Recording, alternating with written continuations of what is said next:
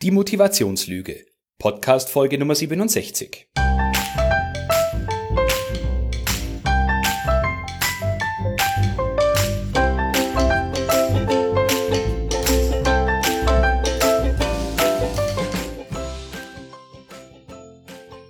Ein enthusiastisches Hallo und willkommen zu einer neuen Podcast-Episode. Mein Name ist Florian Frankl und heute geht es um Motivation. Ich habe die Episode in vier Teile aufgeteilt. Teil Nummer eins: Warum niemand dich langfristig motivieren kann. Teil Nummer zwei: Welche Faktoren zu nachhaltiger Motivation führen. Teil Nummer drei: Wie wir Mitarbeiter demotivieren.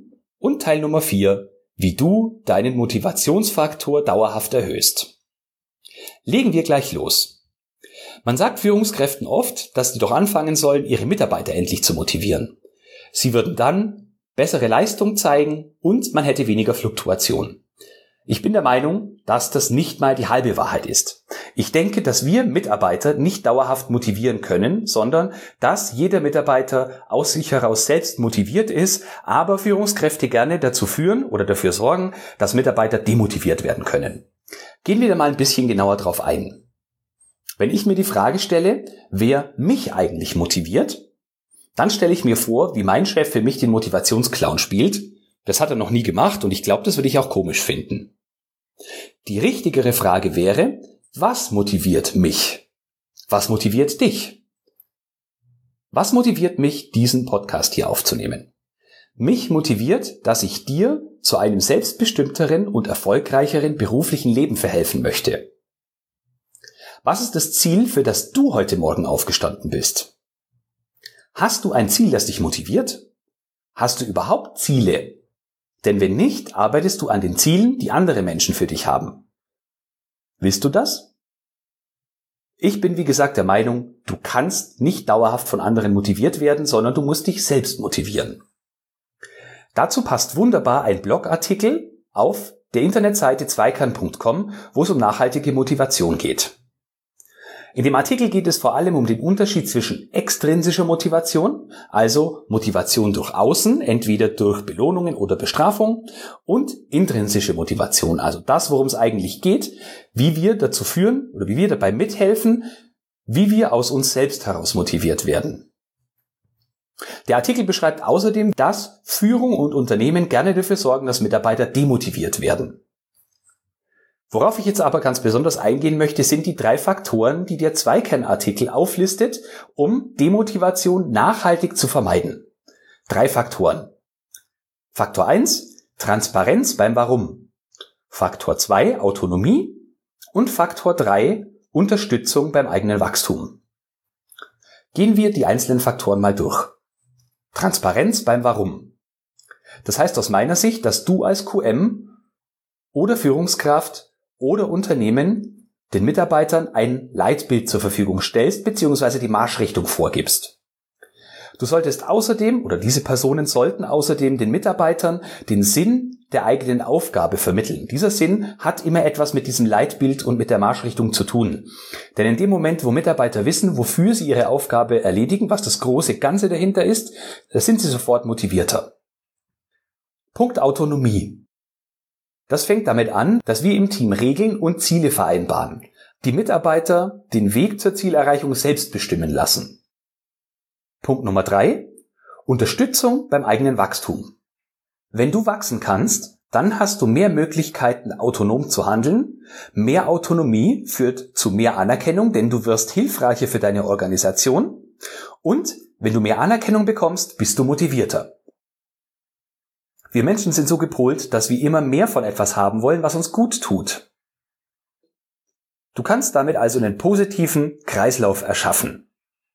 Mehr Wachstum führt zu mehr Autonomie, führt zu mehr Anerkennung und führt zu mehr Motivation. Das funktioniert natürlich nicht nur für dich, sondern auch für Mitarbeiter in deinem beruflichen Umfeld. Das führt mich automatisch zur nächsten Sache, die ich ansprechen möchte, und zwar, was du tust, um Mitarbeiter zu demotivieren. Im Qualitätsmanagement haben wir hervorragende Möglichkeiten dafür zu sorgen, dass Mitarbeiter demotiviert sind. Es gibt viele Branchen, in denen ist QM regelrecht verschrien. Das liegt aus meiner Sicht an drei Punkten. Punkt Nummer eins. Wir kritisieren mit falschen Mitteln. Zum Beispiel sind nicht wertschätzend, kritisieren an unpassenden Stellen oder zu unpassenden Zeiten oder tun dies nicht unter vier Augen. Punkt Nummer zwei. Wir ignorieren die Wünsche und Anregungen der Mitarbeiter. Und Punkt Nummer drei. Wir schaffen Bürokratie und erklären den Sinn nicht. Hinterfrage doch einmal bewusst, wann du mit einem oder mehr dieser drei Faktoren dafür gesorgt hast, dass Mitarbeiter möglicherweise demotiviert werden. Die Königsklasse ist jetzt, wenn du noch dazu dir Strategien überlegst, wie du deine Ziele erreichst und deine Maßnahmen umsetzt, ohne einen dieser drei Punkte bei einem Mitarbeiter oder bei mehreren Mitarbeitern auszulösen. Ich sage sie nochmal kurz. Wir kritisieren mit falschen Mitteln. Wir ignorieren die Wünsche und Anregungen unserer Mitarbeiter. Und wir schaffen Bürokratie und erklären den Sinn nicht.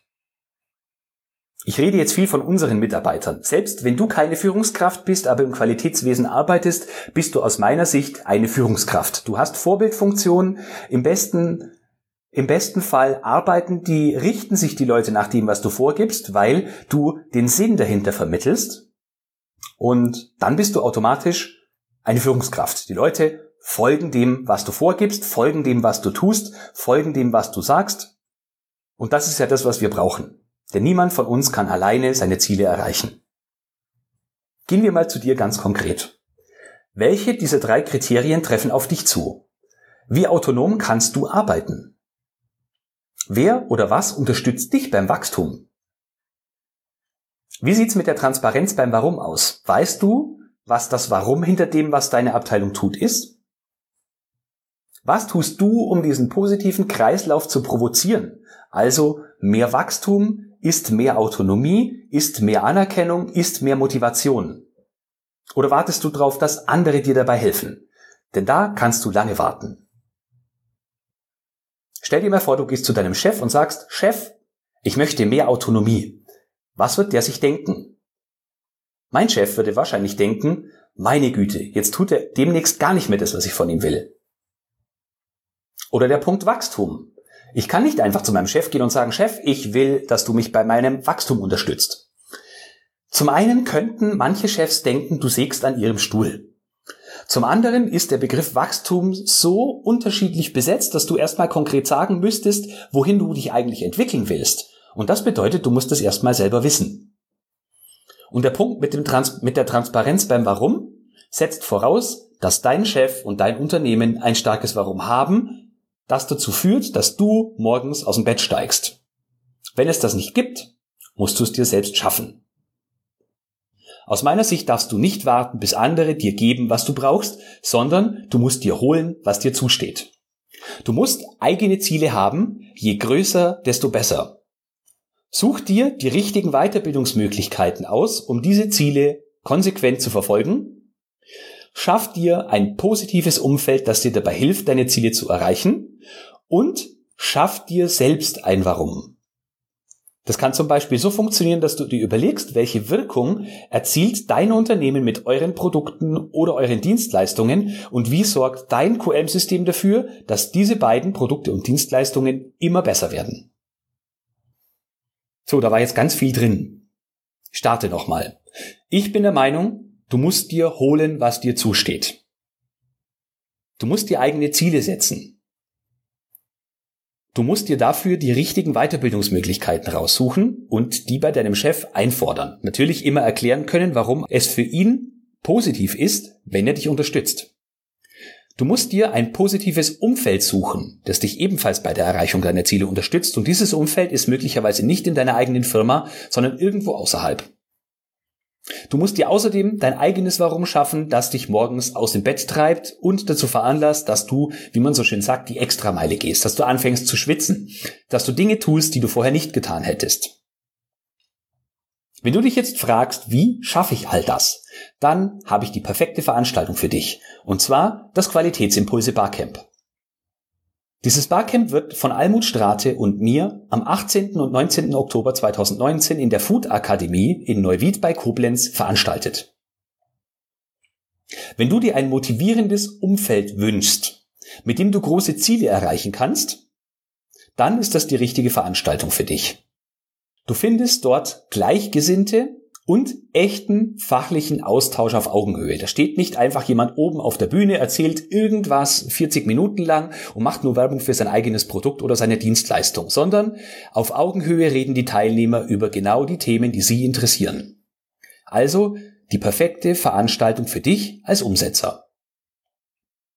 Du hast noch nie gehört, was ein Barcamp ist? Dann erkläre ich es dir kurz.